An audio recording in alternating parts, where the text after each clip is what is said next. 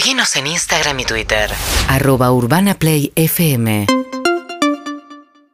Bueno, vamos a charlar con Federico Aurelio, director de la consultora Aresco. ¿Qué tal, Federico? Buen día. ¿Qué tal? ¿Cómo están? Bien, bien. Bueno, están midiendo ya, los políticos ya sabemos, hay una pelea entre Juntos por el Cambio, si va Diego Santilli a la provincia, si Macri logra convencer a Vidal para que no abandone provincia y se mude como candidata a capital. En el medio de este revuelo de candidaturas y demás, ¿qué dicen las, las encuestas?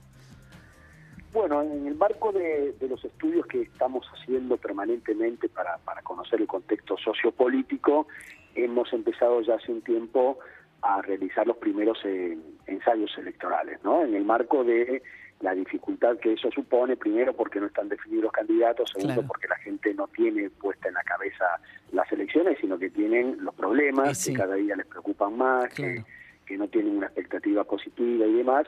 Por eso vos estabas relatando recién un gobierno que se quiere mostrar muy activo para que la sociedad vea que está intentando resolver los problemas que la gente no lo ve. Este, y, en esos ensayos, bueno, vemos distintas realidades en, los distritos eh, en la línea de lo que se vio en el 2019, ¿no? Es decir, que hay distritos que son más favorables para el frente de todos y otros que son absolutamente desfavorables. En el distrito donde se han puesto los ojos en las últimas elecciones legislativas, que es la provincia de Buenos Aires, eh, seguimos visualizando eh, una intención de voto superior del Frente de Todos respecto al resto de los espacios políticos. Por supuesto que falta definir los candidatos, falta ver cómo evoluciona la, la situación de acá al día de las elecciones. Eh, no, no visualizamos las diferencias tan amplias como hubo en el 2019, donde hubo 16 puntos de diferencia entre el Frente de Todos y Juntos por el Cambio. Kisilov le sacó 16 puntos a Vidal en la elección del, del eh, a gobernador y bueno, por lo tanto todas las demás de hace dos años. así es.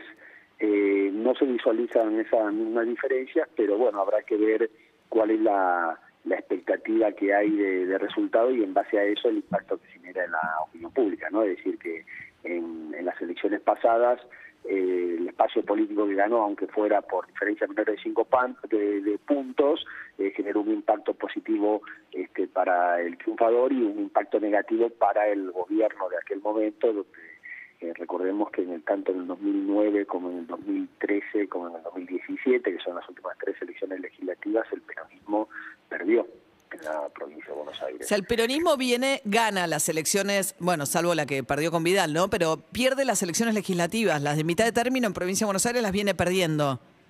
En la provincia de Buenos Aires sí, eh, no en el total país, pero sí en la provincia de Buenos Aires y justamente como los ojos se ponen, al no haber candidaturas nacionales, se ponen en el distrito más importante, en aquellos momentos se consideró, eh, en 2017 hubo un claro triunfo de Juntos por el Cambio Nacional con el 42% y demás.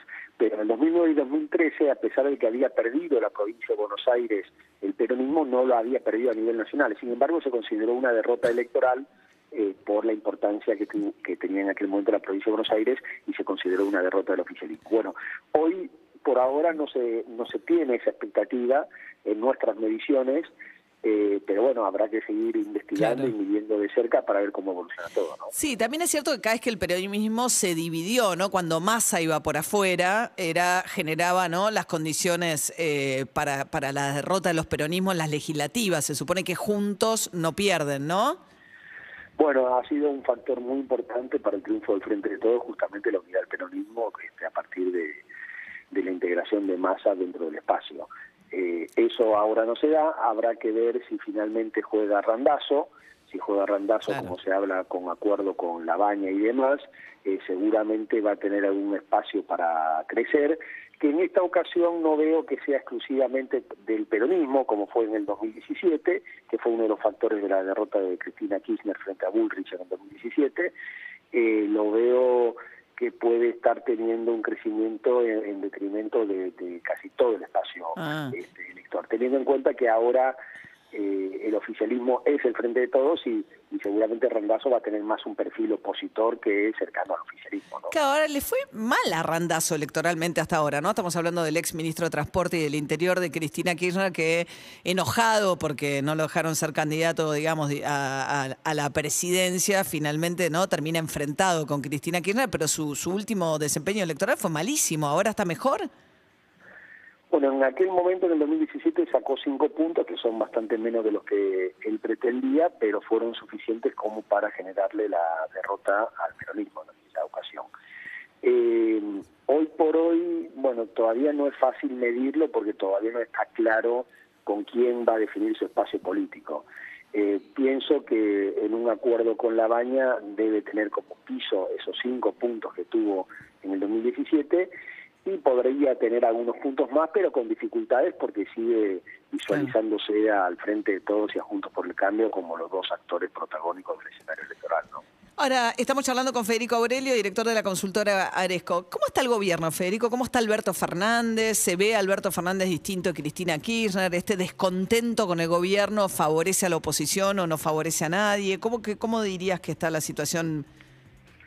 Mira, ahí en el marco de esta grave preocupación de la gente por, por los problemas, eh, eh, la sociedad está como en, eh, en dos segmentos distintos. Los que no acompañaron, los que no votaron a Alberto Fernández, eh, que solamente durante el inicio de la pandemia eh, llegaron a tener un acompañamiento y un, y un nivel de confianza hacia el gobierno, ahora volvieron a no tener ninguna expectativa y a considerar que no tienen capacidad para resolver los problemas. Y dentro de los que lo votaron hay una parte importante que no es que considere que eh, los problemas se están solucionando porque son conscientes de lo que está sucediendo, pero siguen en una etapa de compás de espera, de considerar de que todavía no, no se ha dado el tiempo suficiente como para para ver este, si el gobierno va a poder resolver los problemas o no, y en ese compás de espera es eh, a su vez un desafío y una amenaza para el gobierno si no llega a poder mostrar que la situación se va resolviendo. ¿no? Este, en, en esa situación este, está el acompañamiento de la sociedad. Eh, no está tan deteriorado como lo que uno podría este, considerar en la lectura de algunos medios, este, pero tampoco está teniendo la solvencia que le da eh, la- el, el ir resolviendo los problemas. ¿no? Dentro de, las, de los graves problemas que, que la gente valora en su día a día, el único que hay una expectativa de que se va a ir mejorando en el, en el mediano plazo es el tema de la pandemia, porque hay una herramienta clara que es la vacuna que va a ir permitiendo, al igual que en el resto del mundo, ir solucionando esa problemática. Bueno, ahí va a conseguir este, que una de las principales preocupaciones que se generó desde el año pasado para la sociedad se vaya resolviendo. El tema es que después están todo el resto de las preocupaciones, sobre todo la del índole eh, económico-social, claro. este, que fue el principal motivo del voto para el Frente de Todos y que eh, hasta ahora, eh, producto entre otras cosas también de la pandemia, no solamente no mejoró, sino que se fue deteriorando en los últimos meses. ¿no? ¿Pero la oposición crece como fruto de esto o no? Bueno, hay que ver desde qué óptica uno lo ve, ¿no? Si, si se ve desde la óptica, eh, tengamos en cuenta que estamos reno en esta elección 2021 vamos a renovar la elección 2017. En la elección 2017, Juntos por el Cambio obtuvo el 42%. Hoy no se visualiza que Juntos por el Cambio pueda repetir eh, ese 42%, con lo cual es muy probable que Juntos por el Cambio vaya a tener una pérdida Claro. de legisladores. Eh, al 2019, eh, donde el peronismo o el Frente de Todos le ganó por casi ocho puntos a Juntos por el Cambio, si se reducen las diferencias en los distritos donde el peronismo eh, le- tuvo una gran diferencia Sí. respecto a Juntos por el Cambio, como por ejemplo la provincia de Buenos Aires, bueno, en la lectura del total nacional podría reducirse aún más esa diferencia de 7, 8 puntos. Y que Habrá queden más, a más a parejos. Eh, O sea. Juntos por el Cambio igual va a perder bancas, pues está poniendo en juego su mejor elección, que es la del 2017, pero puede achicar un poquito la diferencia, depende de cómo se terminen de dar las cosas, ¿no? Eventualmente eh, del número total de las últimas elecciones.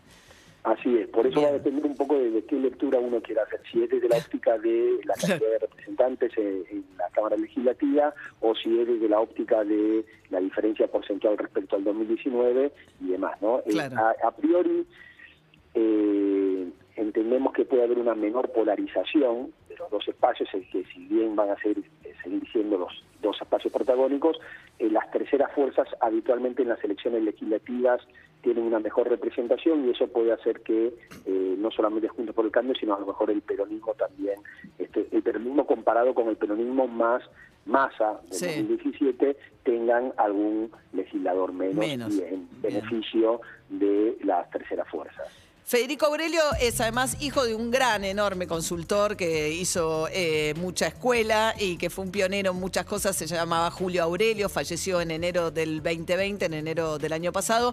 Y se acaban de publicar Memorias de un sociólogo político, obra que propone un recorrido intenso por su historia desde la información rigurosa del reconocido especialista. Esto lo publicó La Crujía, que publica libros que después son mucho insumo académico, que se leen en las facultades y demás. Así que bueno, felicitaciones también por la publicación del libro, Federico. Bueno, muchas gracias, María. La verdad que estamos muy contentos este, de, poder haber finalizado un objetivo que, se había puesto mi padre en los últimos años, este, que le, lo habían convencido mm, familiares y, amigos, y este, de que tenía que hacer este, una memoria de, su vida tan intensa que tuvo.